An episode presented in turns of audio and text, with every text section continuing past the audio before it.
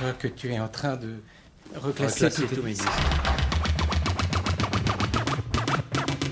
Tu les classes par ordre chronologique? Non, Pas alphabétique en tout cas? non plus. Dans quel ordre? Autobiographie.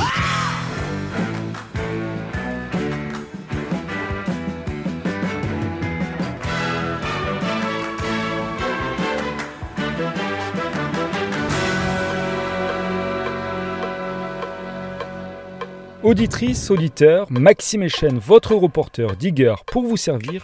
Vous écoutez J'irai diguer chez vous, l'émission où je chine les vinyles et les souvenirs au domicile de leurs détentrices et de leurs détenteurs. Une émission en balado-diffusion sur différentes plateformes Ocha, Deezer, Spotify, Apple Podcast, Google Podcast ou encore Podcast Addict.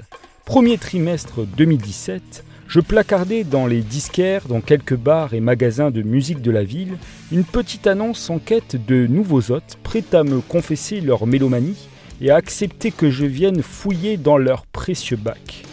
Peu de temps après, je recevais un coup de fil d'un mordu de punk, hardcore me précisa-t-il, enchanté par mon concept et ravi de pouvoir m'accueillir chez lui.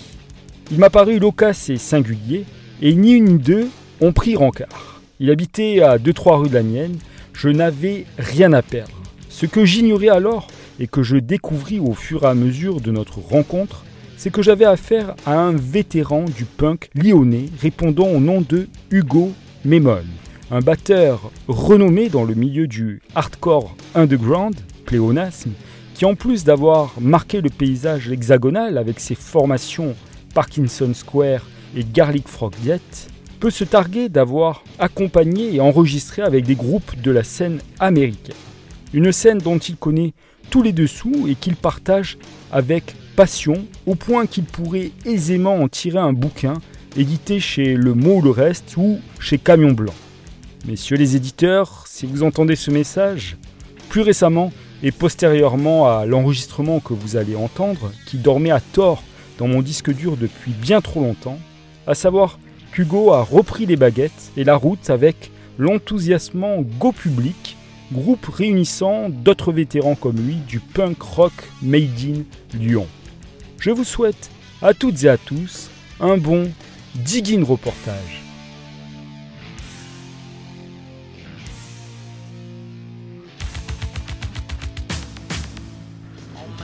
Salut Hugo, Enchanté. pas étonné de me voir avec le micro T'as eu mon message? Non. Bon, C'est pas grave. le micro est branché direct. Ah merde, il va pas falloir- oh, on n'a pas le droit de dire des gros mots à la radio. Oh si, on peut, on peut, mais Ah, euh, attends, on courtera sinon, t'inquiète pas pour ça. Tiens, ben voilà, je te présente ma collection de vinyles. Fort sympathique, bien rangé, hein Euh, ouais. Ouais, si, bah ouais, il faut un petit peu parce que sinon les chats ils, les chats, ils font leurs griffes dessus et là, euh, là je les jette par la fenêtre. Il y en a encore un petit peu là. Et puis là, de là-haut, bah, il y a les 45 tours.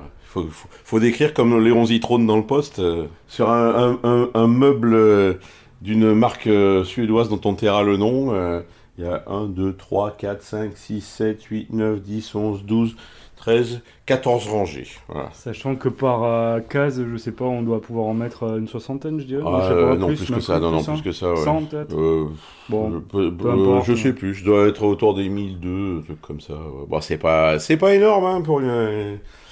oui, il y a toujours, il y a Il y a toujours toujours plus, plus, hein. il y a toujours plus, il y a moins. Mais euh, il y a de quoi faire. la particularité de ma collecte, c'est qu'en fait, ben, je suis, je suis pas très, comment dire, euh, c'est pas très éclectique pour le commun des mortels. Tout ce que j'ai là, ben, ça casse un peu les oreilles.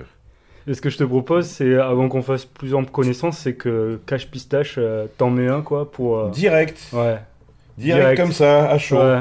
Oh bah écoute, euh, tiens regarde, je te montre, euh, je te montre déjà une pochette. Qu'est-ce que ça On va écouter du reggae. Ouais, je dirais Burning Spears, non c'est Non, c'est pas... Bah qu'est-ce que tu peux décrire? Je te laisse le décrire. Waouh, ouais, je sais pas. Euh, je dirais que c'est les années 80. Oui, mais c'est à quoi ils ressemblent les gars sur la pochette Un boys band euh, de Jamaïque. Voilà, on va dire ça comme ça. Ça, ça va faire rire mes potes quand euh, ils vont voir que je fais passer ça parce que j'arrête pas de les saouler avec ce groupe. Ça vient de- d'Angleterre, non? Non, pas du tout. États-Unis? Ça vient de Washington. Washington. D'ailleurs, on voit la Maison Blanche euh, en train de se prendre un éclair. Bad Brains. Et le track qu'on écoute? Ça s'appelle Aïe. Aïe, justement, ça fait Aïe.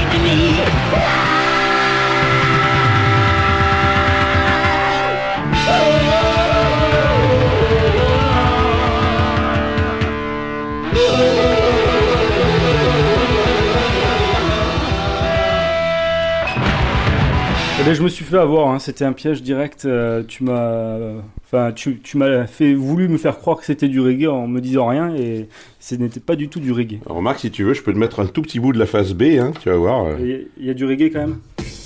Ah, ah, rien, rien à voir. Éclectique le mec. C'est les... En fait, c'est un groupe qui a commencé. Bon, c'est c'est les Bad Brains, hein, je sais pas si on Ouais. a dit le nom. C'est un groupe qui a commencé euh, en faisant des, des reprises de Return to Forever, euh, Mahavishnu Orchestra, tu vois, tout comme je vois que t'as un t-shirt Herbie Hancock, je pense que c'est dire ouais. quelque chose. Jazz fusion quoi. Et puis euh, ils ont commencé à découvrir les, les Pistols, les Dead Boys, euh, tous ces groupes punk. Et ils se sont dit tiens, on peut faire ça aussi, mais mieux. Et ils sont mis à jouer euh, et ils ont euh, quasiment créé, pas eux seuls, mais une, toute une scène, euh, une, carrément une révolution musicale qui évidemment euh, nous est passée complètement sous le nez en France comme d'habitude. Mais euh, moi j'ai découvert ce groupe en 81 sur une compilation qui avait sorti un label euh, français qui s'appelle New Rose pour les pour les, les, les- les anciens. Et bah pareil, j'avais fait comme toi, j'avais eu la photo de ce groupe en me disant bon, il y avait des groupes qui envoient qui assez bien, des groupes un peu expérimentaux, bizarroïdes. Et je m'étais dit bon, ils ont dû mettre un, groupe là juste parce que c'est un groupe black et on fait un peu de new wave et tout. Quand j'ai entendu le morceau, j'ai complètement halluciné. C'était euh, le truc le plus rapide qu'il y avait sur Terre à l'époque. Et c'est des mecs qui jouent euh, aussi bien de- des trucs euh, à, fond les ballons super rapides que du reggae. Plus tard, fin des années 80, ils ont fait un album s'appelle Quickness. Ils ont carrément euh, inventé la fusion, le, mé- le mélange euh, funk, euh, soul et metal hardcore. voilà. C'est quatre ont, Rasta. ils ont influencé euh, Rage Against the Machine. Très largement. comme ça quoi. Très largement. Ils sont, ça, même, ça part même de plus loin. Je vais pas faire un, un cours sur ce- toute cette scène-là, mais c'est des mecs qui ont bougé de Washington à New York. À New York, ils ont, ils ont troué le, pantalon à tout le monde. Tout le monde est tombé à la renverse. Qu'en plus, le chanteur sur scène, il finissait les morceaux, euh, il restait il restait sur scène, il faisait un salto arrière euh, sur place pour- finir le morceau pile poil. Donc, euh, ils ont scotché tout le monde. Et là, t'as plein de groupes qui se sont mis à, à piocher chez eux, dont un certain groupe dont les initiales sont les mêmes, BB Bad Brains, Beastie Boys. Les Beastie Boys ont donné leur premier concert en première partie des Bad Brains. Euh, Dave Grohl, euh, Nirvana, etc., machin qu'on présente plus, c'est euh, le méga archi fan des Bad Brains. Ils ont influencé tout le monde et ils ont jamais récolté les fruits de, des, plantes qu'ils ont semées parce que c'est des mecs un peu tarés. Le chanteur est complètement psychotique et en fait, chaque fois qu'ils ont été à deux doigts de toucher au succès, bah, il- le, le- le chanteur s'est barré, il, il s'est bastonné avec je sais plus qui. À une époque, on- il était même question qu'ils partent en tournée avec U2, paraît-il, mais ils auraient jamais été à leur place. Mais c'est vraiment un ovni, ouais. Tout Rage Against the Machine et tous ces groupes-là, euh, tous euh, les Red trucs de hardcore, aussi, les, Red, les Red Hot pareil. euh, ce groupe-là a influencé tous les groupes américains des années 80, des années 90 et jusqu'à aujourd'hui. Aujourd'hui encore, il y a un film qui est sorti sur eux et là il y a un biopic sur le chanteur qui, doit- qui est en préparation. Ouais, il touche quand même un peu des, euh, des petites graines quand même. Euh, je pense qu'ils se sont pas, pas mal fait enfler par, euh, par leur maison de disques. Enfin, c'est un, c'est un, comment dire, c'est un, c'est le vieux refrain habituel euh, dans la, dans la musique. C'est l'histoire de la musique. Euh, Je pourrais parler des Bad Brains pendant euh, 850 ans. Ouais, je vois euh, ça, mais- là, là, là, là, messieurs, dames, hein, j'ai l'impression que j'ai chopé euh, un- du gros niveau là. hein. On a direct droit à un cours là. euh. J'ai un peu perdu du poids, mais non, je, je parlais. mauvaise blague. Donc, Donc, on voilà, ce, ce disque-là, ben, qu'on écoute, euh, il est sorti il y a euh, 35 ans. Alors, euh, question indiscrète, il y a 35 ans, t'avais quel âge toi? Euh, ben, je fais pas. Quel âge tu me donnes? Oh non, Mais non, euh, ça y est, je j'ai- joue pas comme ça. euh. Ouais, mais j'aime bien jouer à ça. Ben, j'ai 52 ans. Donc, euh, Tu les fais pas ben, c'est pour ça que je dis toujours, euh, je demande toujours aux, aux jeunes filles en boîte de nuit euh, quel âge elles me donnent, et quand je leur dis mon âge, euh, ben, elles, sont, elles ouvrent des grands yeux comme ça, et puis je leur dis qu'en fait je suis, euh, je suis, euh, comment il s'appelle, Christophe Lambert dans Highlander. en fait, ben non, mais j'ai acheté ce disque, ben en- voilà, en 82, et ben, j'avais 17 ans.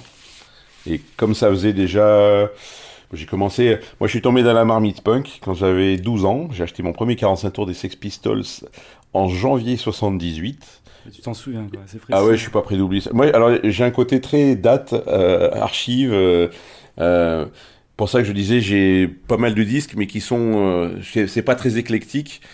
Moi, j'ai grandi avec vraiment avec les Pistols, avec le punk, et j'ai eu la chance de, j'ai passé tous mes mercredis et mes samedis euh, dans un magasin de disques à Lyon. J'étais à Lyon et j'écoutais tout ce qui sortait. Et euh, c'était une, je veux pas faire le, vieux con nostalgique parce que c'est pas du tout, je suis pas du tout nostalgique, même si on pourrait le croire en, en entendant les trucs que je vais te passer. Mais euh, c'était une, drôle d'époque parce qu'on sortait de toutes les années 70, euh, hippie, baba cool, euh, euh, jazz rock, etc. que bah, qui était moi qui me plaisait pas quand j'étais gamin. Euh, et donc les Pistols ont secoué le cocotier et il y a eu euh, des milliards de groupes qui se sont engouffrés dans la, dans la brèche. Et du coup, moi j'ai grandi avec ça, j'ai découvert plein plein de choses. À, à un ou deux ans près, j'aurais vécu le mouvement punk vraiment euh, à l'époque. J'ai commencé en 78, ça a commencé à tomber et à basculer sur autre chose. Donc j'ai eu les Pistols, après j'ai eu Divo, qui était un groupe, euh, je passerai sûrement un morceau tout à l'heure, euh, que même en France on a connu un peu à l'époque parce qu'ils avaient quelques tubes. Bon, les Clash qui m'ont énormément déçu.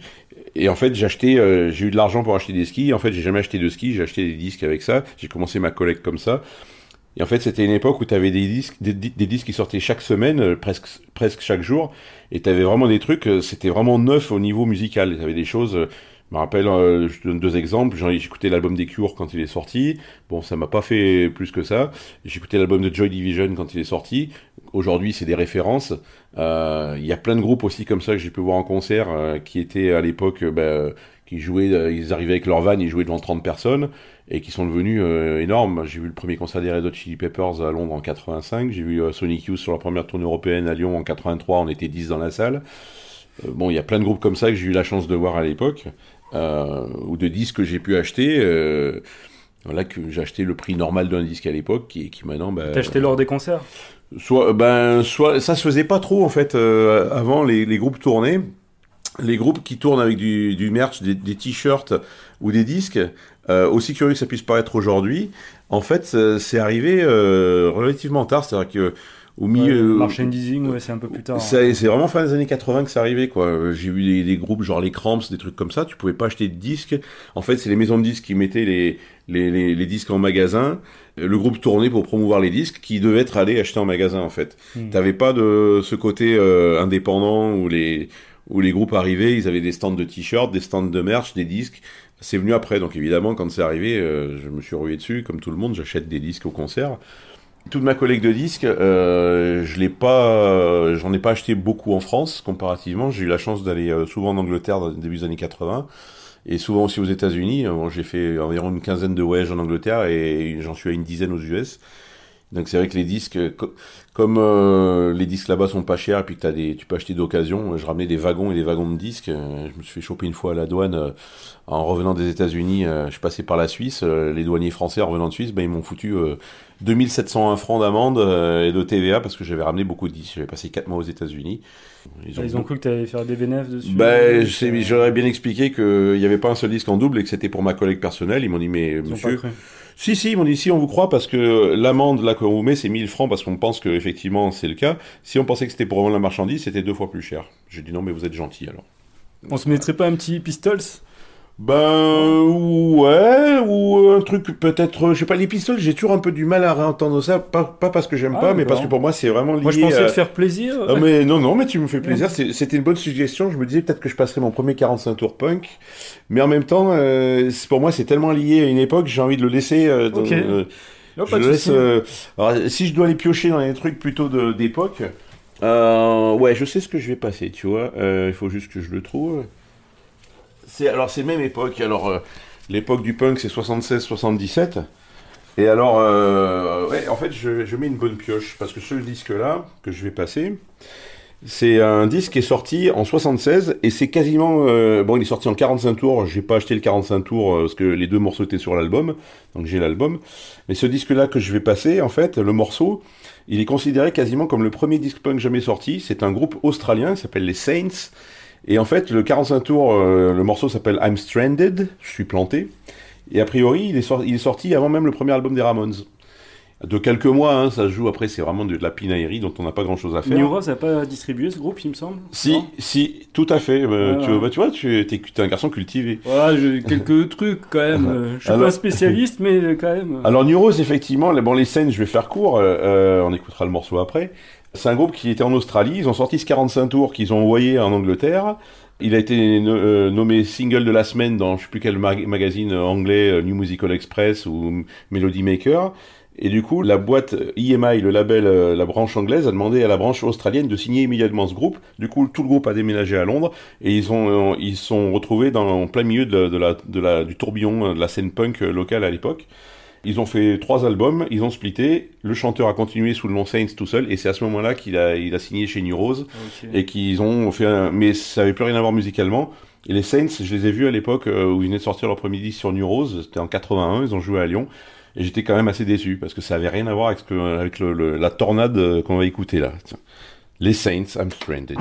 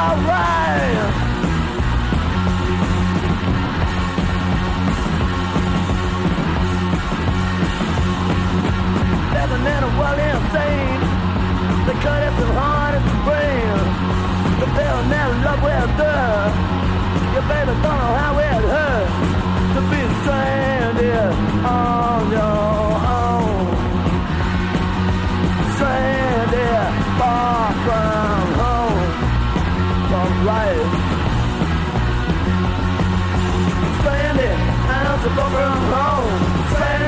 yeah, I'm on my own. Stranded, you got to feel it alone. Come on.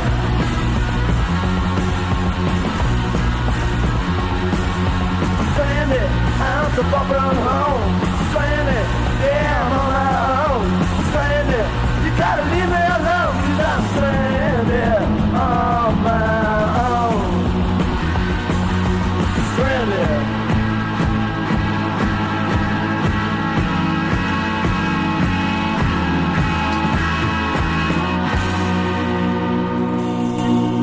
suis un novice euh, direct, euh, j'ai entendu un peu des Stooges là-dedans. C'est tout à fait vrai. Euh, je suis complètement d'accord avec toi. C'est au niveau du, au niveau de la crasse du son en fait.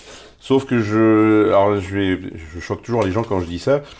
Les Stooges et Iggy Pop, moi je suis pas fan du tout. C'est à la limite quand j'ai entendu, on m'a dit il faut écouter ça. C'est vraiment le père du punk. J'ai écouté, j'ai trouvé ça mou, moins intéressant que les Pistols musicalement. Je rentre pas dans les trucs. euh, pour l'époque ou à l'époque où ils ont fait ça. Les Stooges, j'aime bien le. Bon, j'ai vu le film là comme tout le monde récemment. Mais j'ai pas de disque des Stooges, j'ai jamais eu euh, envie d'en acheter et les morceaux musicalement, ça m'a jamais.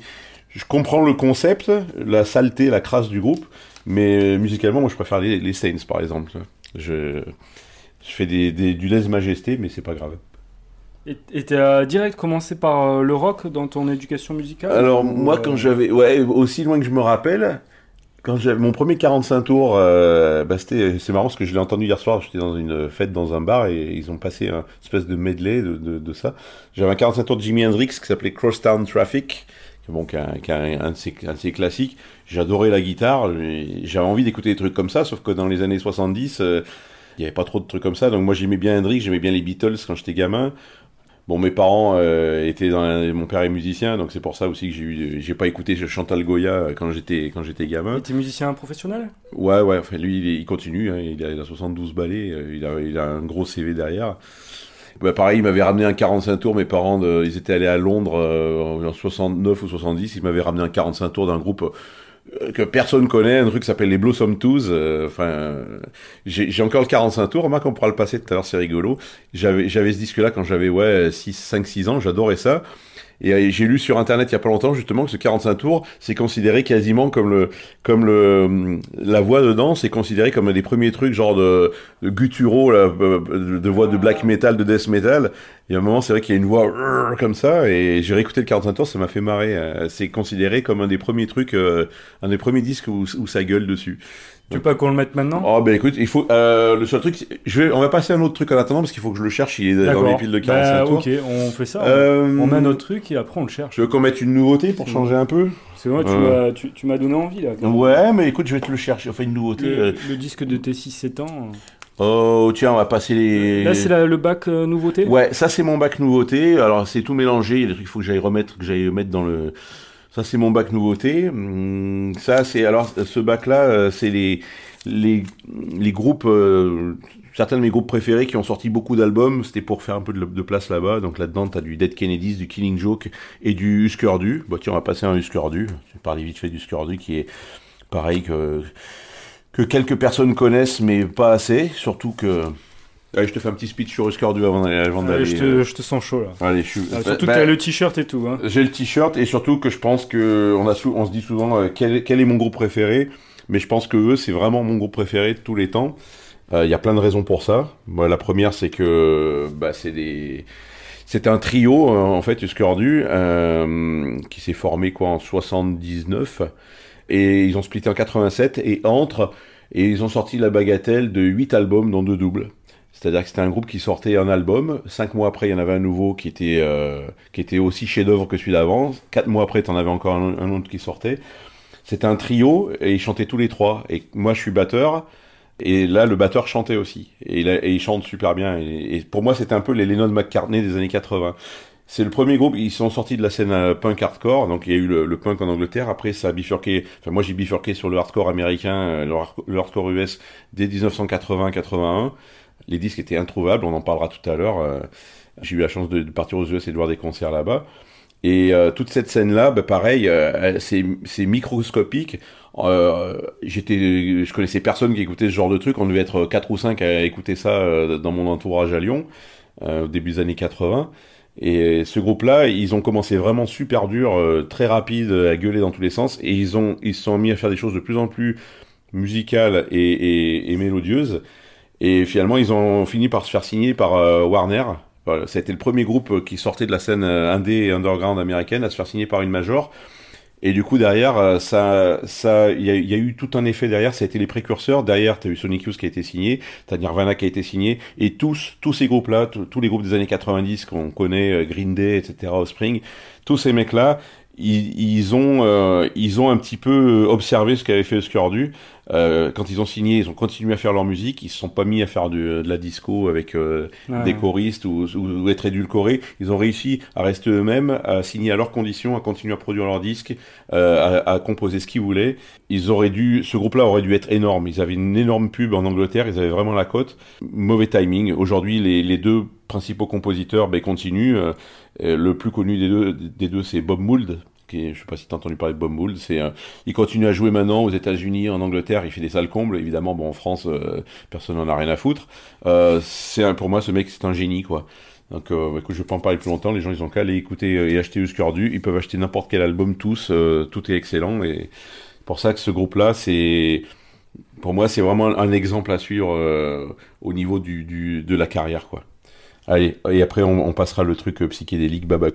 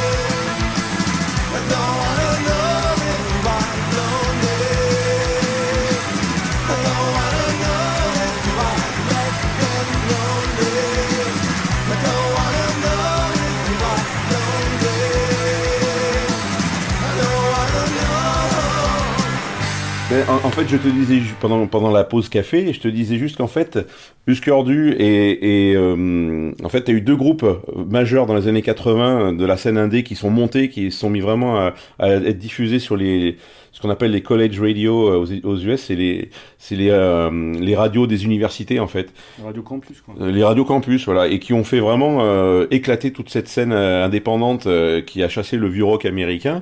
Donc tu avais REM, que tout le monde connaît, Losing My Religion et tout ça, qui a vraiment, euh, qui eux ont percé et sont à jouer dans les stades. Et tu avais Uscordu, qui eux sont restés euh, au niveau euh, REM et Uscordu, ils ont fait des, pas, mal de concerts ensemble et euh, ils se, enfin c'était, il y avait beaucoup de respect entre les deux groupes. Et ben, je te parlais tout à l'heure de Bob Mould, donc le guitariste de Scordu. Le leader, il n'y avait pas vraiment de leader dans. En fait, il y avait, bah, il y avait, en fait, il y avait deux, deux leaders, deux égos. C'est pour ça que ça s'est fini pas très très bien a priori. T'avais donc Bob Mould, le, le guitariste chanteur, dont on va écouter un morceau, qui se tirait la bourre avec Grant, Hart, le batteur, euh, qui lui aussi composait et chantait. C'était le batteur Grant Hart qui chantait sur le morceau qu'on a écouté. C'est le, leur morceau le plus connu, Don't Wanna Know If You're Lonely. Et en fait, euh, ben, sur chaque album, c'était, euh, c'est pour ça qu'ils sortaient des disques tous les 4-5 mois. Ils étaient super prolifiques, c'était des compositeurs. ils te pondaient, ils te pondaient euh, 15. En fait, ils avaient même un truc qui était limite pénible. Ils sortaient un album qui, en général, leur chef-d'œuvre, leur premier chef-d'œuvre s'appelle Zen Arcade. Ils ont fait, euh, c'était leur, leur quatrième album déjà quand même. C'était un double album qui est sorti en 84 et faire un double album pour un groupe euh, punk hardcore en 84, c'était juste euh, improbable, jamais vu, quoi. du jamais vu. Et Ils ont sorti cet album qui a été euh, accueilli de manière dithyrambique au niveau de la presse. euh, et ils ont tourné là-dessus, mais quand ils, ils se sont mis à tourner sur Zen Arcade, ils jouaient déjà euh, la moitié des morceaux de l'album suivant, voire même certains morceaux de l'album d'après. Ce qui fait que quand tu les voyais, tu te disais putain super, je vais. Euh, l'album d'après Zen Arcade s'appelle New Day Rising. euh, ces deux disques-là. C'était c'était ma bande son euh, à cette époque-là. C'était entre 84, 85, et euh, je suis allé les voir à Paris. Je me suis dit putain, je vais me régaler. Je vais entendre ces morceaux, ça va être génial. Je suis arrivé, ils ont joué la moitié, la moitié du set. C'était les morceaux de l'album d'après qui est sorti deux mois Ils après. supportent pas de se réécouter, peut-être. Il y a des groupes comme ça. C'est des mecs qui euh, avancent. Ils ouais. ont toujours Ils avancé. pas stagner. Alors non seulement ça, tu connaissais pas les morceaux, mais en plus les morceaux que tu connaissais, ils changeaient toutes les mélodies de voix. Tu mettais euh, 30 secondes à reconnaître le morceau. Ils s'amusaient. Ils jouaient pour eux et mm, l'autre truc aussi qu'ils ont fait, le dernier album qu'ils ont sorti qui s'appelle Warehouse, c'est un double album, encore 20 morceaux. Euh, ils avaient tellement de morceaux qu'ils sortaient des, des doubles albums à tir larigot. Euh, ils ont commencé le concert, ils ont joué les 10 premiers morceaux de Warehouse dans l'ordre. Alors j'étais content d'entendre les morceaux de Warehouse, mais moi j'avais envie d'entendre un peu des morceaux de tous les albums. C'était particulier euh, et c'est des mecs qui Bob Mould il a jamais arrêté il a fait ça doit être son douzième album solo et les trois derniers albums solo qu'il a fait euh, sont absolument monstrueux alors je vais essayer de caler un morceau qui soit Donc ça, c'est un disque sorti l'année dernière. ouais ouais ouais il est sorti l'année dernière Et, pour, Be- et pour ceux qui suivent quand même euh, l'émission, hein, je sais qu'il y en a, euh, on n'a pas oublié le petit 45 tours euh, de Hugo de ses 6-7 ans. Il va arriver juste après. voilà on, On- fera on il, fera il a trouvé. alors pour le moment je vais essayer de caler Black Confetti on va voir si on y arrive Thank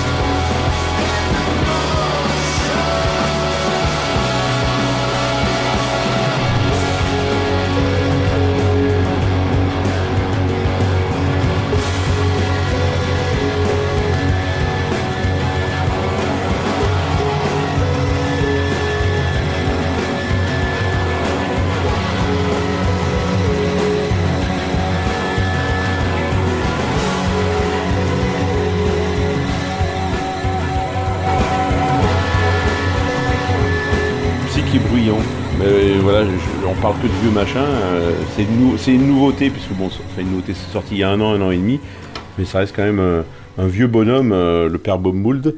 Alors, ces trois derniers albums, c'est vraiment une grosse claque, quoi. J'aimerais bien qu'il entende plein de groupes de Jones, parce que ben, j'ai pas envie de, faire le vieux con à rester sur mes vieux groupes. Le problème, c'est que tous les trucs que j'ai écoutés récemment qui m'ont troué le pantalon, ben, c'est que des groupes de vieux. Donc, Eh ouais, l'expérience quand même, hein, ça joue.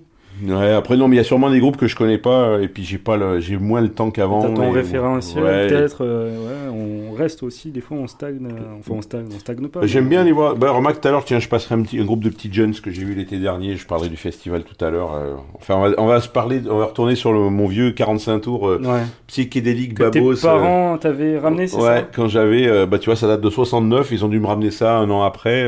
Je devais avoir 5 ans, 5-6 ans quand j'ai quand j'ai eu ce 45 tours. Et t'as écouté ça avec ton petit manche-disque là euh Oh, il y avait une chaîne quelque part euh, chez mes parents, je me rappelle plus bien, ou chez ma, chez ma grand-mère. J'écoutais ça à fond et ça me faisait. Alors c'est marrant parce que le morceau s'appelle Peace Loving Man, donc c'est un côté un peu babos et tout. euh, mes parents. Bien.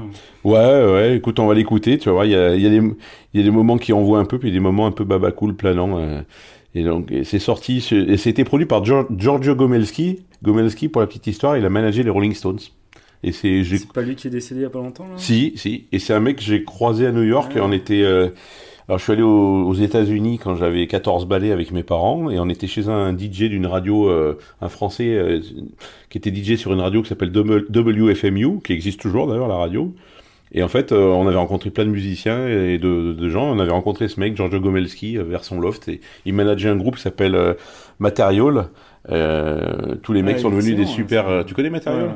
Euh, bah, les mecs de Material, ils ont, euh, t'as Bill Laswell qui a produit les Stones, Miles Davis et Motorhead, entre autres, et Michael Byland qui a produit les Red Hot et les Soundgarden. Et Material, bah, je les ai vus en concert. euh, Ils ont pas été cet été-là. Si, aussi, si, j'ai un maxi. Si, si, je te montre, je te sortirai mon vieux maxi pour. Allez, je m'égare, euh, si je parle beaucoup. Moi, on va écouter les Blossom Tools, la Peace Loving Man, mon, mon 45 tours de, de jeunesse.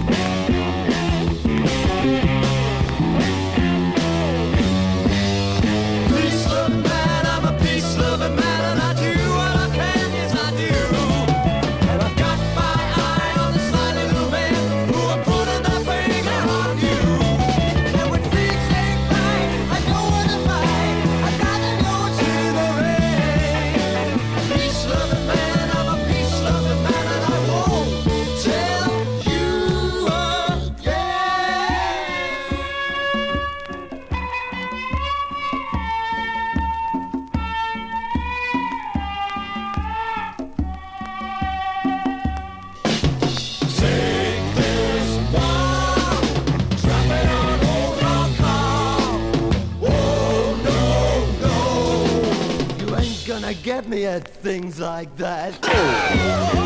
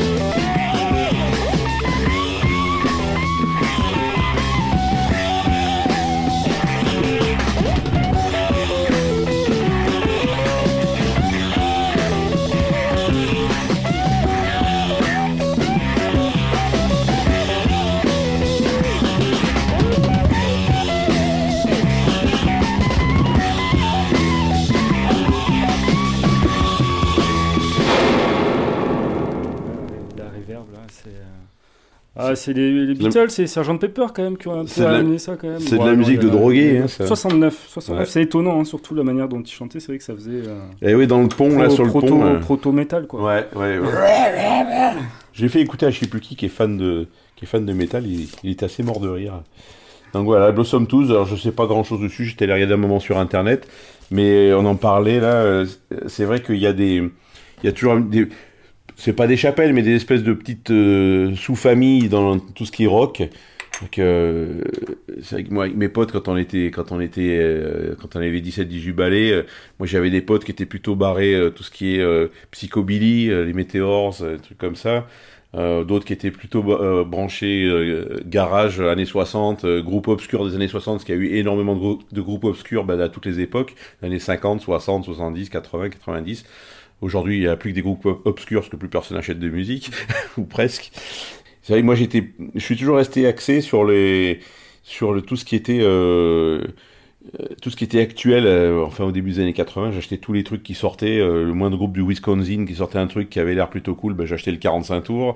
Euh, les albums, euh, quand c'était un groupe que j'aimais bien, euh, quand j'avais bien kiffé un, un, groupe, ben, j'achetais systématiquement les albums suivants. euh, donc voilà, comme ça, je suis quelqu'un d'assez fidèle au niveau des, du style ou du, du groupe, quoi. Euh, Bon, après, a un groupe qui sort, que j'aime bien, qui sort une daube, ben, je l'achèterai pas ou, ou je le revendrai, ou peut-être que je le garderai si la pochette est jolie.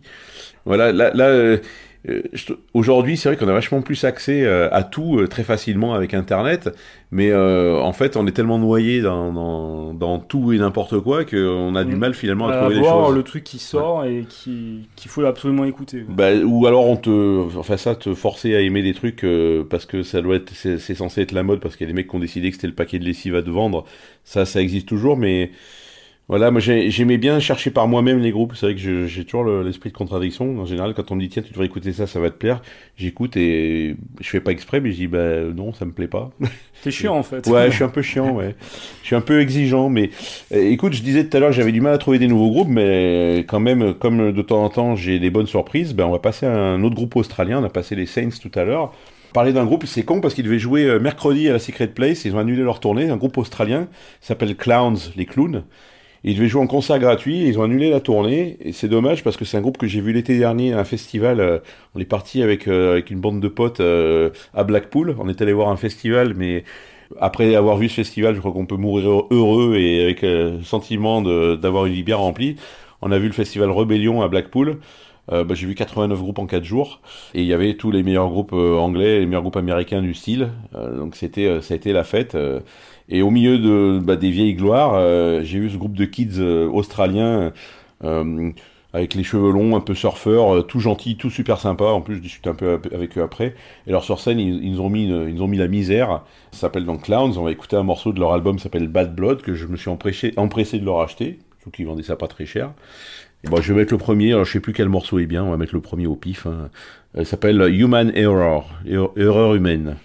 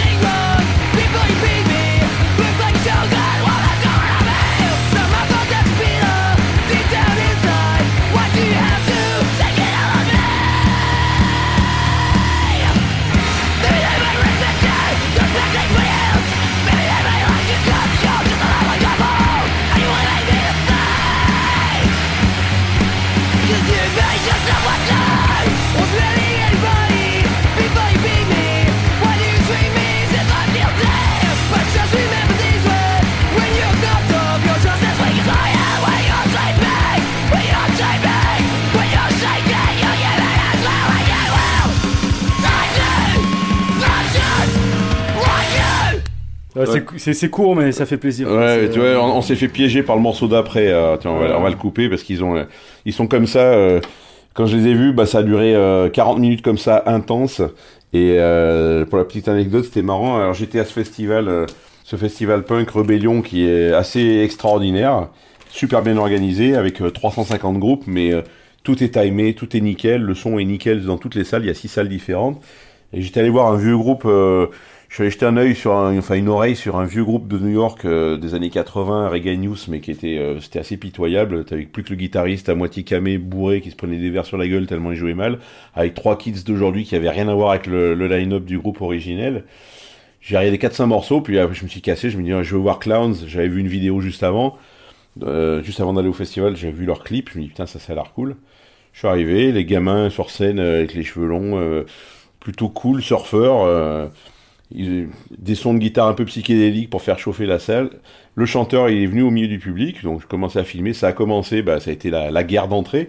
J'étais en train de filmer le mec, il est arrivé vers moi, il m'a arraché mon, mon, mon téléphone, il a foutu dans sa poche, il a continué à faire le tour, euh, à gueuler sous le nez des gens comme un, comme un taré. Et puis il est revenu vers moi, il m'a rendu mon téléphone en continuant à chanter. Puis euh, le set c'était vraiment cool, donc après je suis allé discuter un peu avec lui. Je suis allé voir le mec, j'ai dit mec, t'as cassé mon iPhone, tu me, tu me dois un iPhone. Il est devenu tout, tout, tout vert, tout, Tout rouge, gêné. tout gêné. Et J'ai dit mais non, c'était pour rire. Et puis euh, super gentil et c'est vraiment tu- dommage. Tu, qu'il- as rendu l'appareil, quoi. Ouais, voilà, il, ouais, c'était, c'était pas méchant. Mais c'est vraiment dommage qu'il joue, qu'il, que ce soit annulé parce que j'aurais, j'aurais, je les aurais revus avec un, un grand plaisir, quoi. C'était à Secret Place? Non, non, euh, là, ça Non devait être à la Secret, à la Secret Place. Quand je les ai vus l'été dernier, c'était, à- c'était à, à Blackpool. Et il y a deux, trois groupes comme ça dans, ce, dans cette mouvance-là. Alors, moi, j'ai, commencé à écouter des trucs euh, speed comme ça, pas aussi bien produits, parce que le son des années 80, il n'y a pas la même technologie. Ils retrouvent l'intensité euh, des groupes du début des années 80. J'aime bien tout le, hardcore, euh, le hardcore US originel. On a écouté les Bad Brains tout à l'heure, euh, un bout du scordu mais plus calme. Euh, T'avais les Dead Kennedys, Black Flag et tous ces groupes-là qui aujourd'hui, euh, même si le grand public les connaissent pas forcément, sont des groupes qui ont influencé, mais euh, tous les groupes d'aujourd'hui doivent quelque chose à ces groupes-là. Alors les groupes américains, les américains, les anglais, eux, ils connaissent leur histoire au niveau musique. Ils savent d'où ils viennent. Euh, ce groupe, la Clowns, pareil, j'étais assez étonné de voir un gamin de 20, 25 balais avec un tatouage de Birthday Party, l'ancien groupe de Nick Cave, qui était un groupe australien de la fin des années 70. Je dis, ce mec-là, euh, il était pas né quand Birthday Party a arrêté de jouer, mais il connaissait, quoi. En France, euh, les mecs, ils connaissent pas forcément leur Ouais, Il y histoire. a euh, des mecs avec ouais. euh, Chantal Goya de leur bras. Ouais, mec, pourquoi pas faire des, des- des covers, euh, des covers métal de Chantal Goya, ça peut être cool. Et, et donc, ben euh, voilà quoi. C'est vrai que tous ces groupes-là que j'écoutais début des années 80 avaient une patate, une espèce de rage. Euh, c'était c'était neuf, c'était nouveau parce que jouer speed comme ça, ben ça n'existait pas avant. Bon, ça a donné naissance à des, centaines et des centaines de clones plus ou moins intéressants. Moi, j'ai décroché de ce genre de truc. Mais de temps en temps, t'as un groupe genre Clowns qui, qui arrive et je me dis, tiens, ils, ils ont, ils ont bien compris le truc, c'est un bel hommage à ce qui a été fait avant et leurs morceaux sont bien. Moi, ce qui m'intéresse, c'est les compos, quel que soit le style de musique. Bon, je passe des trucs qui cassent les oreilles depuis tout à l'heure. Mais ce qui m'intéresse, moi, c'est vraiment la compo ou alors euh, que le groupe ait un truc à lui, original, qui arrive à m'attirer l'oreille. Enfin, c'est la même chose pour tout le monde, j'imagine. Il y a plein de groupes qui jouent vite, mais il y a pas d'âme et c'est euh, juste euh, ennuyeux, quoi. C'est pas que ça me casse les oreilles, c'est juste que ça m'ennuie. Et donc, tu as deux, trois groupes aujourd'hui que j'aime bien dans cette mouvance-là, mais pas plus que ça. Il n'y a, pas beaucoup de groupes de, de ce genre qui me plaisent.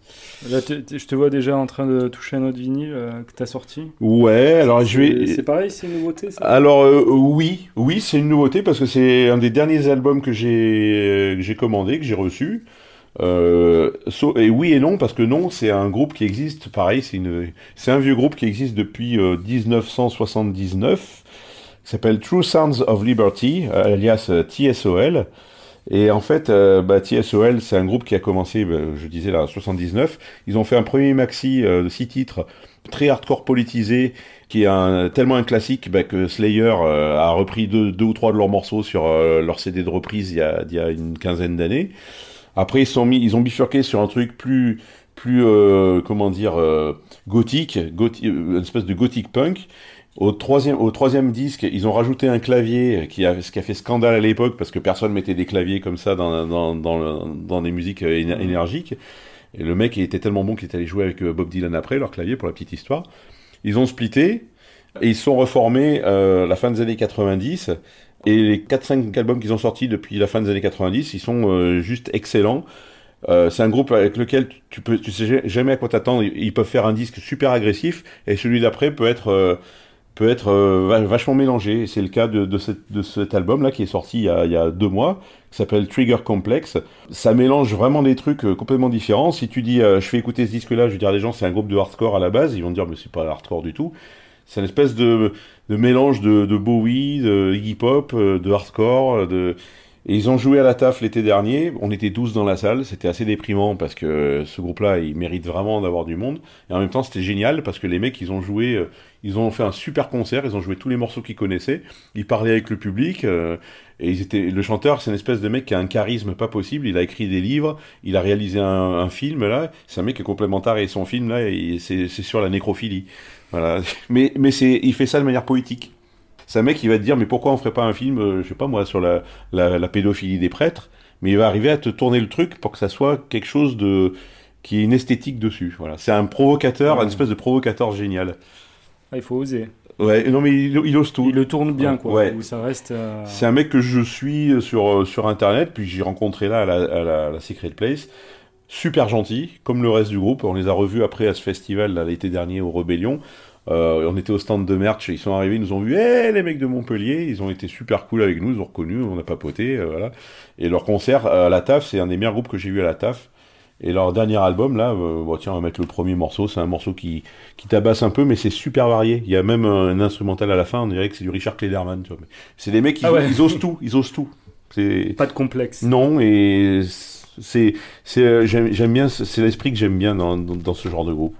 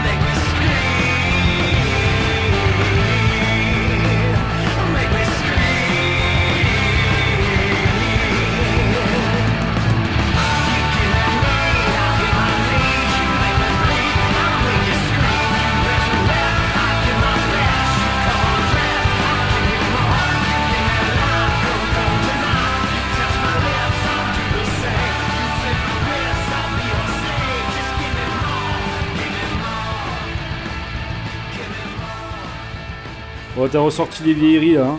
Bah là, les j'ai vieux souvenirs euh, et les plus récents. Et on a- exactement.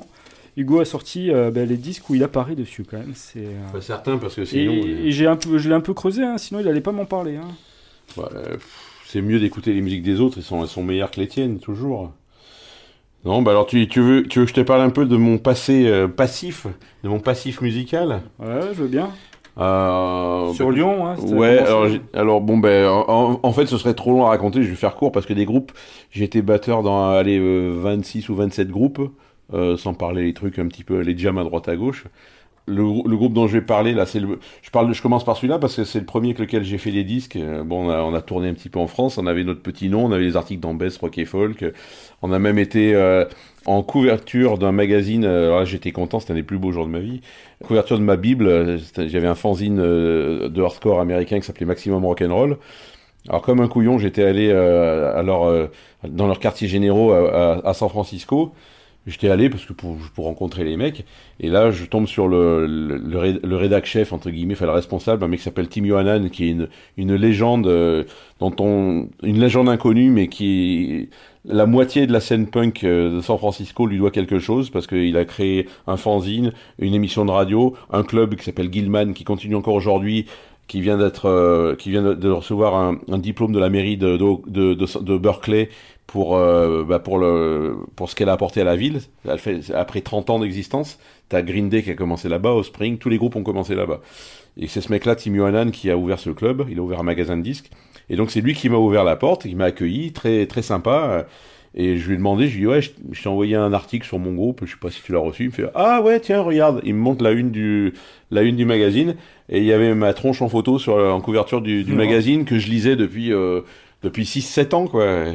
Je fais waouh, Des trop cool. fanzines que tu gardes. Des fanzines que je garde religieusement. euh, oui, Pas forcément celui où tu es en couverture, mais plein d'autres. Ah oui, ouais, non, j'ai gardé toutes les collections de ces fanzines. J'ai une grosse, euh, j'ai un côté archiviste euh, de disques et aussi de, j'ai des bouquins et des, j'ai plein de bouquins de, de DVD, VHS, de, de fanzines. Et donc, bah, mon groupe à l'époque à Lyon s'appelait Parkinson Square. T'étais officiel à la batterie? J'étais à la batterie et au chœur, on était bah, bat- batterie, basse, guitare, chant, enfin vraiment le line-up classique. Ce qui était moins classique, c'était le style de musique qu'on faisait. Moi j'avais envie, ça faisait des années que je voulais monter un groupe de hardcore. Euh, J'ai commencé à écouter du hardcore US en 80, 81. Euh, mes premiers Black Flag, Germs et tout ça. Et euh, bah, pour trouver des mecs qui écoutaient ça, bah, personne n'écoutait ça. Qui avaient envie de jouer ça, euh, personne n'avait envie de jouer ça. Et surtout qui étaient capables de jouer ça, parce que euh, le hardcore, c'est super dur à jouer, c'est speed, c'est technique. On voulait faire un truc un peu influencé par les Bad Brains. Enfin, moi, c'était mon rêve. Et j'ai retrouvé un pote à moi, un guitariste qui était super bon. Euh, on, est, tombé sur un bassiste grec qui venait d'habiter, euh, qui venait de, s'installer à Lyon euh, à l'époque, qui jouait super bien. Il savait jouer du bouzouki, il jouait de la basse, il était super bon. S'il m'entendait dire que qu'il jouait du bouzouki, il serait pas content. Désolé Akis. Et, donc il y a un quatrième larron, un quatrième pote qui nous a rejoint au chant et on a commencé à répéter. On a fait deux mois de répète et on a donné notre premier concert. C'était quoi en, en juin 88 et notre premier concert, bah, c'était quand même cool parce qu'on a ouvert pour les Tugs. Alors, je sais pas si tu connais les Ouais. Tugs, euh, qui pour moi est le meilleur groupe français de l'histoire du rock. Tu peux mettre n'importe qui en face. Pour moi, c'est ils enterrent tout le monde.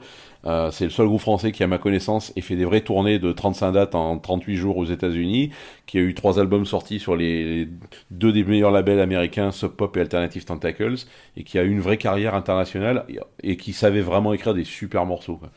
Donc on a commencé par jouer avec eux, et puis on, boule de neige, euh, on a commencé à faire des trucs, et comme on était quand même plutôt pas trop mauvais musicalement, on s'est mis à jouer avec des groupes américains, on a eu des chroniques dans des, dans des fanzines, dans des magazines, euh, et bon, dans, dans le style, euh, on, était considéré comme un petit peu le haut du panier. Bon, en même temps, il y avait euh, 20 groupes en France qui se couraient après, donc ça veut pas dire grand-chose.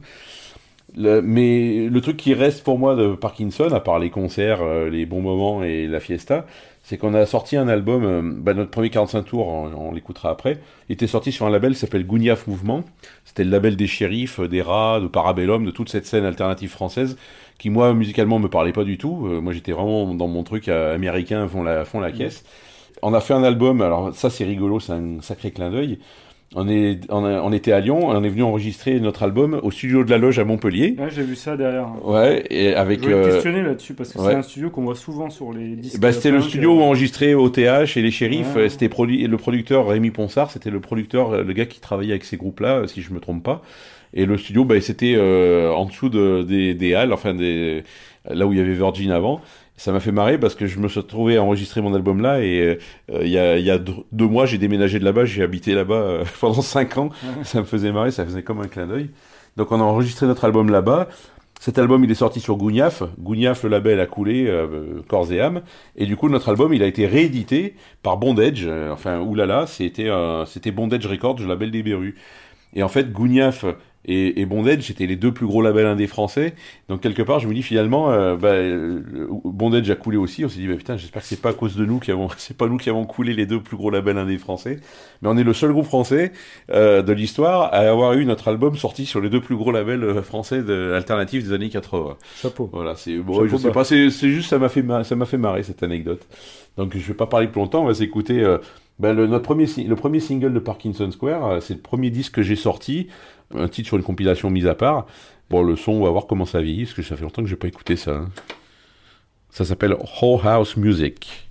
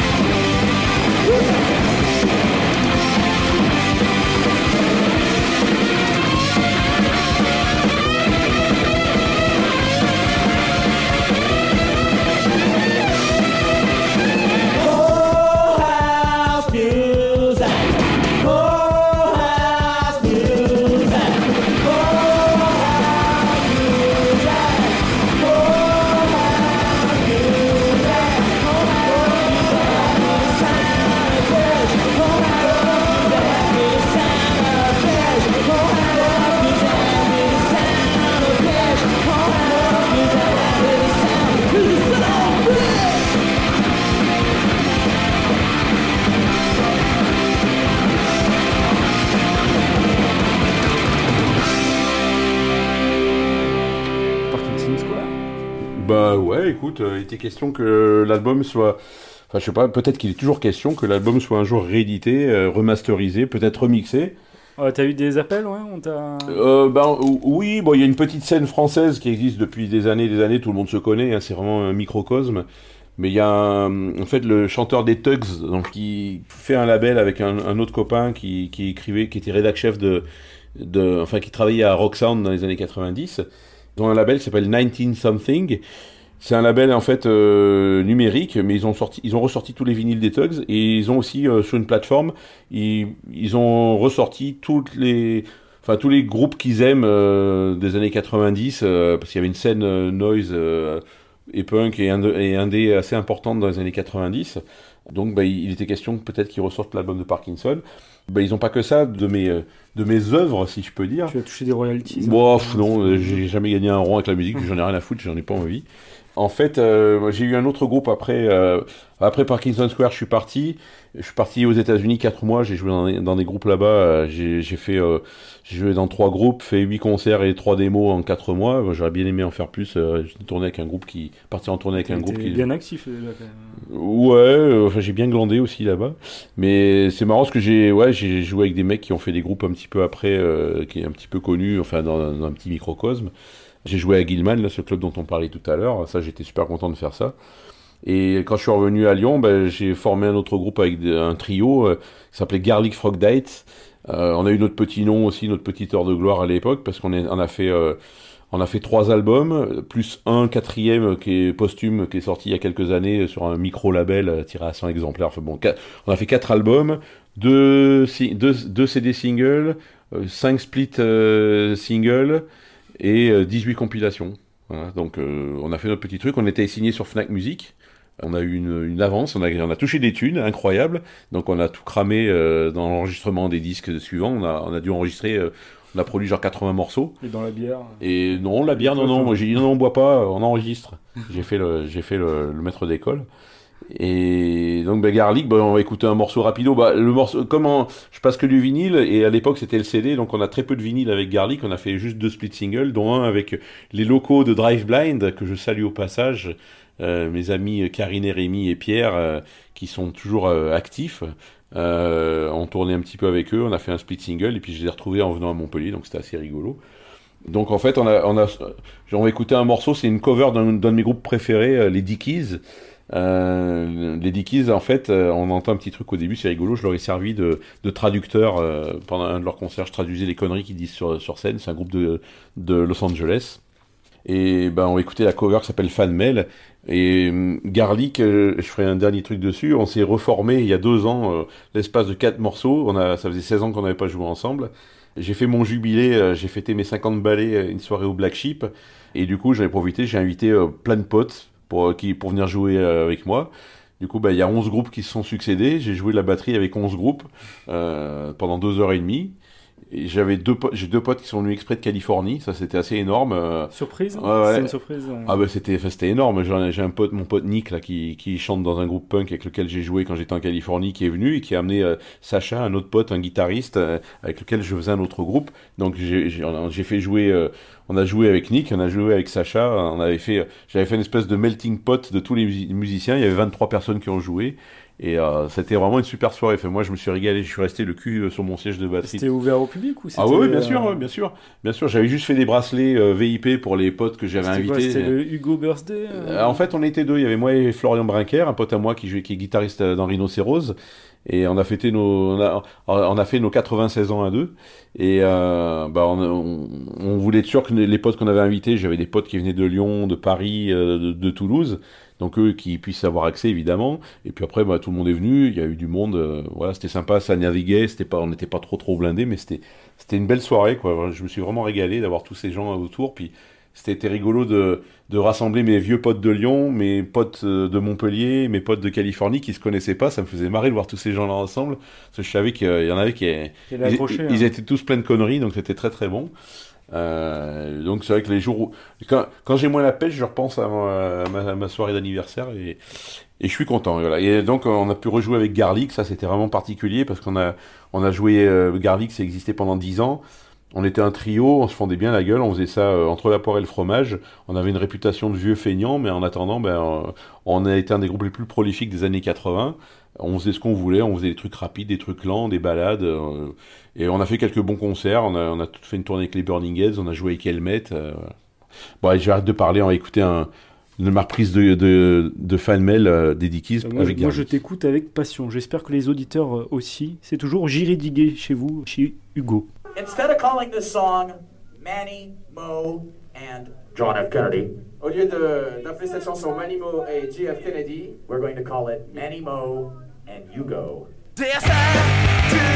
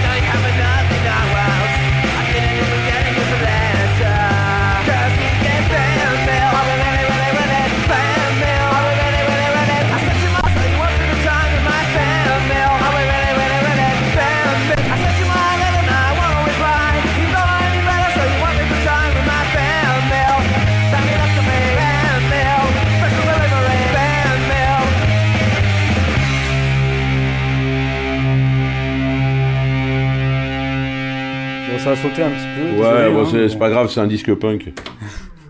voilà, on va le finir comme ça. Mais... Ouais, euh, mais pourtant, ça fait longtemps que je l'ai- pas écouté beaucoup, hein, comme je le connais. euh, en général, quand t'as fini d'enregistrer un morceau, t'as plus trop envie d'écouter tes disques après, tu, tu te les as tapés en studio pendant des plombes. Donc voilà, ben, c'était un, un hommage à un groupe que j'aime beaucoup. On écoutera peut-être un morceau des Dickies tout à l'heure si on a si on a le temps. Euh, Dickies que j'ai revu l'été dernier justement avec euh, ce festival Rebellion dont on parlait. Et puis euh, bah, comme t'as insisté, euh, t'as as insisté méchamment lourdement, pour, euh, pour, écouter mes Tes toutes dernières mes, mes, mes productions. prestations lamentables à la batterie et à la voix, ben, euh, comme je passe que du vinyle, je te passe pas le truc le plus récent. En, quand je, à Montpellier, bon, j'ai fait quelques petits projets musicaux, euh, un rockstore par-ci, euh, une secret place par-là. Et euh, ben, on avait monté un groupe il y a, bah, il y a déjà 5 ans, un truc comme ça. Et on a arrêté l'été dernier. Bon, ça faisait, euh, on, a, on a fait ce qu'on avait à faire. Euh, on avait un groupe qui s'appelle Dot Dash. Euh, on était quatre et moi je jouais de la batterie et je chantais en fait sur tous les morceaux. Bah, avec ce groupe, on s'est, on s'est vraiment régalé parce qu'on a fait, euh, on a joué avec des groupes, euh, avec certains de mes groupes préférés. On a fait des super premières parties. Euh, on a joué avec des groupes comme Wire, dont je suis ultra fan depuis que j'ai 12 ou 13 ans. On a joué avec euh, DOA, Adolescence, euh, des, des, des valeurs sûres du hardcore. On a joué avec Mike Watt, le bassiste des Minutemen et des Stooges. On a joué avec Leatherface, un groupe anglais. À l'occasion, j'ai même joué 5-6 morceaux avec Leatherface qui avait plus de, plus de batteur. On a qui on a joué encore? On a joué avec Alice Donut, un super groupe de New York. Euh, on a joué avec Sporto Cantes au Roxor. Euh, c'est un vieux, un vieux pote à moi euh, qui, qui joue dans ce groupe. Et puis, euh, on, je sais plus, j'en j'en oublie quelques-uns, Steve Littlefingers. Et le, en fait, notre dernier concert, ben, on l'a donné, on pouvait pas mieux finir. On a joué avec euh, Jello Biafra. On a ouvert pour le groupe de Jello Biafra à Marseille, euh, le chanteur des Dead Kennedys, qui est, ben, qui est une, une, une icône. Pas simplement pour, euh, pour euh, quelques aficionados, mais vraiment quelqu'un qui est connu dans le monde entier. Euh, Donc on a fait la première partie de Jello à Marseille. C'était euh, c'était vraiment un moment magique. Il y avait Jello sur le côté de la scène qui nous regardait jouer. Donc, un, de, un, un de mes, un de mes potes, là, il me dit Putain, je l'avais dans le dos, je me dis Mais quand est-ce, est-ce qu'il se casse? Ça me stresse. et le père Jello, ben, on l'a fait revenir l'été dernier. Enfin, je l'ai fait revenir pour, le, pour une soirée mix au Black Sheep. C'était assez rigolo. Il y a des gens qui croyaient que c'était du mytho, qui viendraient pas, que c'était des conneries. Et puis, euh, bah, il est quand même venu euh, mixer. Il est resté deux jours à la maison. C'était rigolo, c'était sympa. On s'est bien marré. C'est un gros fan de musique. Donc, euh, on a, j'ai mixé aussi avec, euh, aussi avec mon pote Eduardo. On a organisé la soirée tous les deux avec le, Black Sheep. C'était marrant de faire la première partie de Jello en, mixant, mais ça l'était encore mieux de le, de le faire en jouant. Donc, bah, Dot Dash, bah, je vais passer un morceau de. On avait sorti un split euh, 10 pouces avec un groupe américain qui s'appelle Ultraman, des vieux potes à moi de, de Saint-Louis. euh, c'est le groupe de le groupe de Saint-Louis. Enfin bon, Saint-Louis, je sais pas si les gens connaissent beaucoup Saint-Louis, mais moi non plus. La ville de. Miles Davis. Ah ouais, euh, au passage, d'accord. Il n'y a pas Miles Davis sur les morceaux d'Ultraman, mais c'est quand même pas mal. Bah, on va écouter un morceau de Dot Dash qui s'appelle euh, euh, La retraite à 45 ans. C'est moi qui fais les paroles, mais j'ai raté, ma- j'ai raté ma retraite. On va voir si j'arrive à le caler. hein.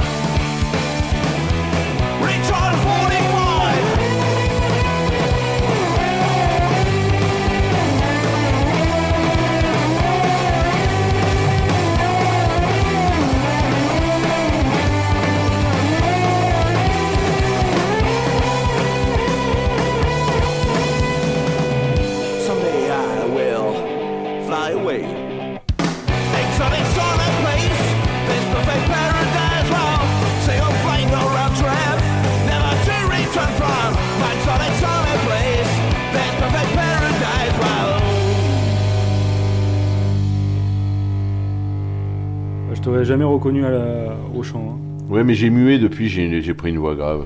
J'ai écouté, Ouais. euh, j'ai écouté, euh, comment il s'appelle, Barry White. D'ailleurs, une, une très bonne voix de radio, j'ai envie de dire, hein, au passage. Ah bah écoute, et, euh, et si- tu as fait de la radio, je sais, si- on n'en a pas parlé de ça encore. bah ouais, j'ai fait, alors j'ai fait de la radio.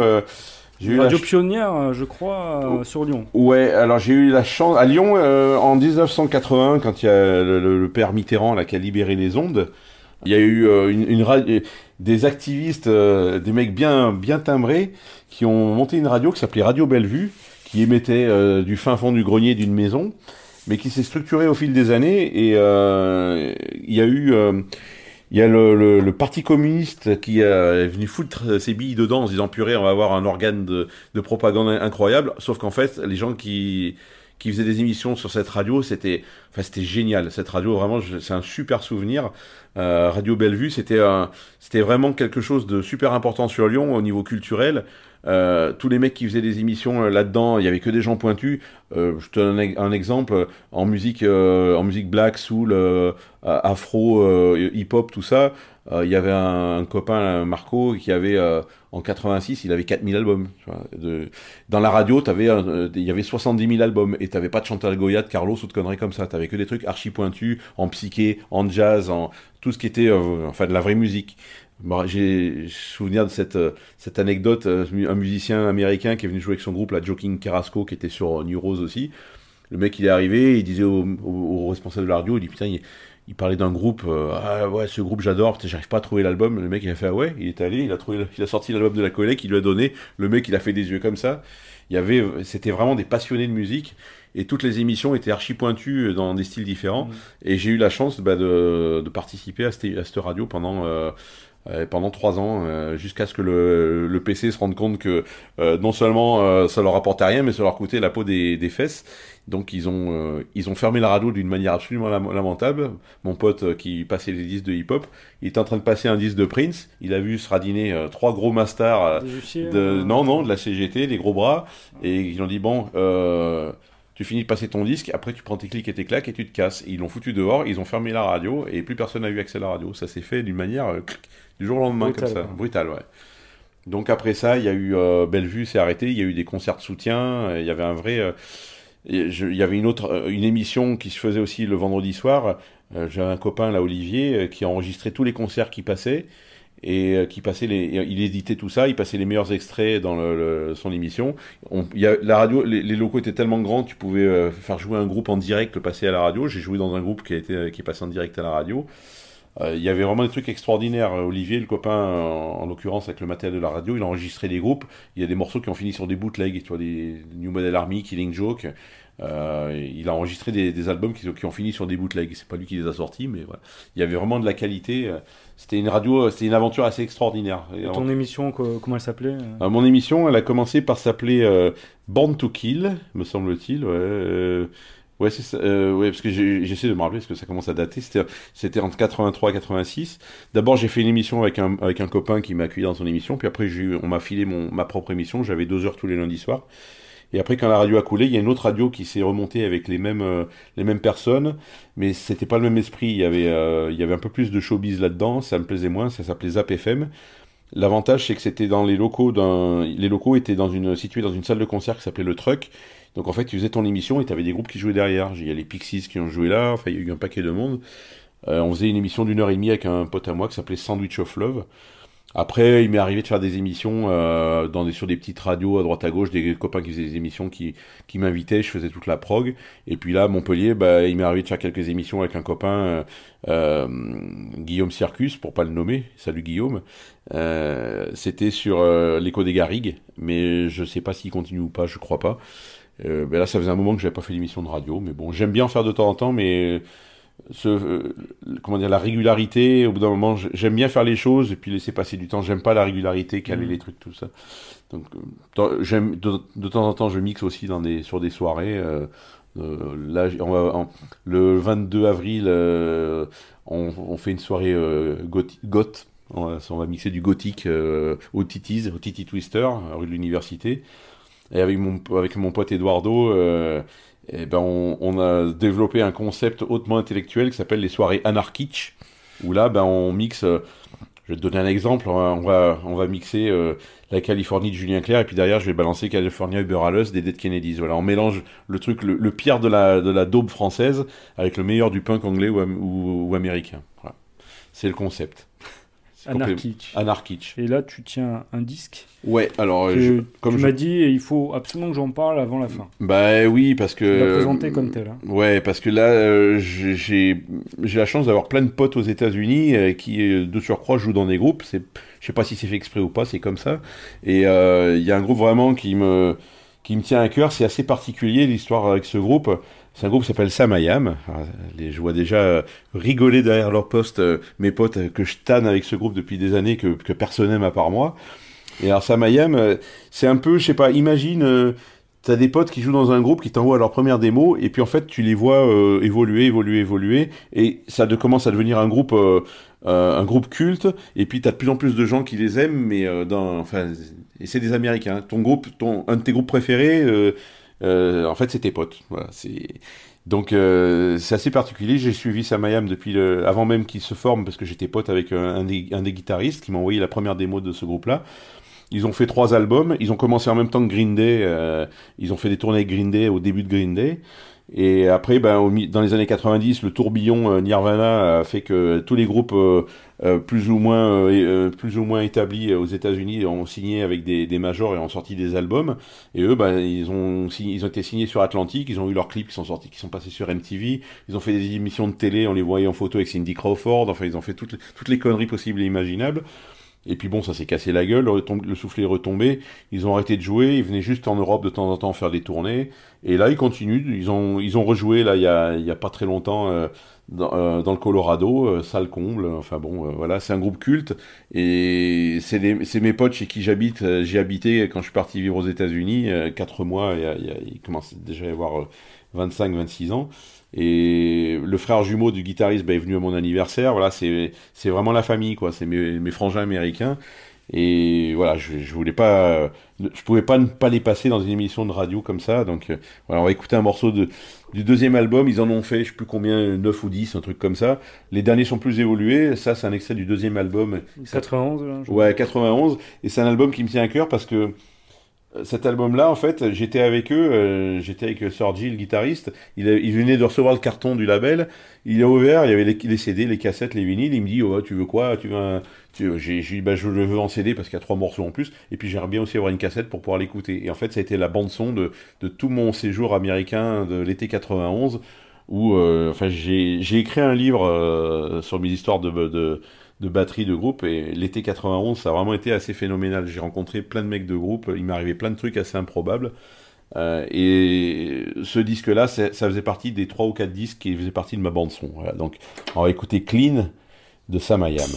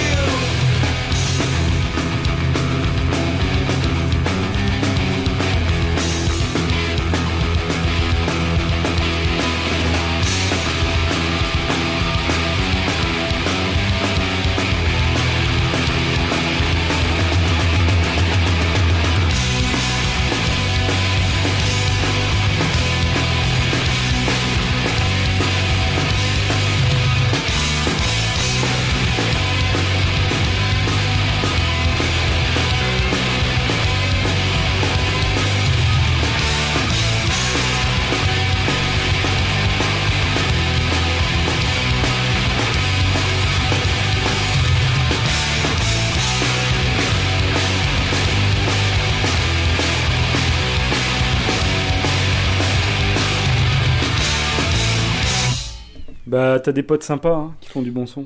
Ouais, surtout que leur dernier album qu'ils ont sorti il y a quoi, il y a combien de temps? Il y a il y a 4 ans, il est juste énorme quoi. J'étais moi j'étais le premier étonné qu'ils arrivent encore à faire des disques aussi bons.